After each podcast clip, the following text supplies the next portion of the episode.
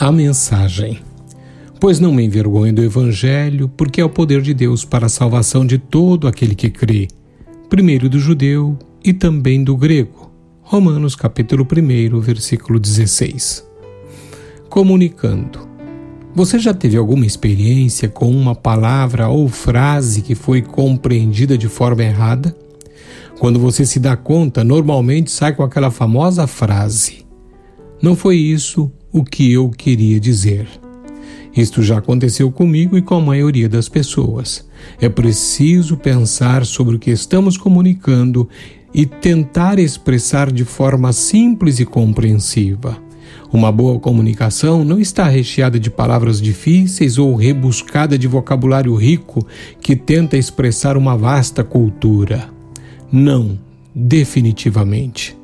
Uma boa comunicação se torna efetiva quando as pessoas que ouvem compreendem o que o outro está dizendo. Atenção! É coisa de suma importância fazer-se entender, ou então suas palavras não atingirão o objetivo. Se alguém lhe der instruções erradas, você poderá descobrir e ajustar a rota para chegar ao seu destino. No entanto, se algumas direções são mal comunicadas, o resultado poderá fazer uma enorme diferença. Isto é muito perigoso, pois em algumas situações você poderá estar em risco de vida. Se, se você estiver dirigindo à noite por uma estrada escura e alguém tiver derrubado o sinal de aviso, cuidado, ponte com problemas na curva, certamente você estará em apuros há uma mensagem que salvará a vida de quem ouve e responde de maneira apropriada. Ela se chama Evangelho e pode determinar o destino eterno de quem a recebe ou a rejeita. Compreensão. Estou certo de que há um grande número de pessoas que nunca ouviram o Evangelho, mas, por outro lado, há também um grande número de pessoas que não entenderam o Evangelho. Alguém definiu o Evangelho mais ou menos assim: A. Os ensinamentos de Jesus. B. Os quatro primeiros livros do Novo Testamento. C. Ensino ou doutrina de professor religioso. D. Uma ideia ou princípio tido como verdadeiro. Penso que muitos também ainda estão confusos sobre o significado do Evangelho. Conclusão. Observe o que Paulo disse em 1 Coríntios, capítulo 15, verso 1.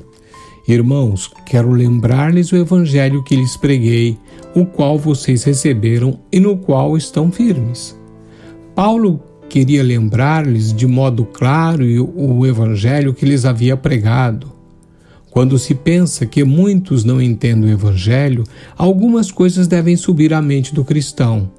Em primeiro lugar, o servo de Deus deve orar por quem irá ouvir a mensagem de salvação, para que não haja barreiras de incompreensão impostas pelo inimigo. Em segundo lugar, ele deve saber que o Evangelho precisa ser ouvido e compreendido, pois todos devem ter a chance de responder a ele, seja abraçando-o ou rejeitando-o.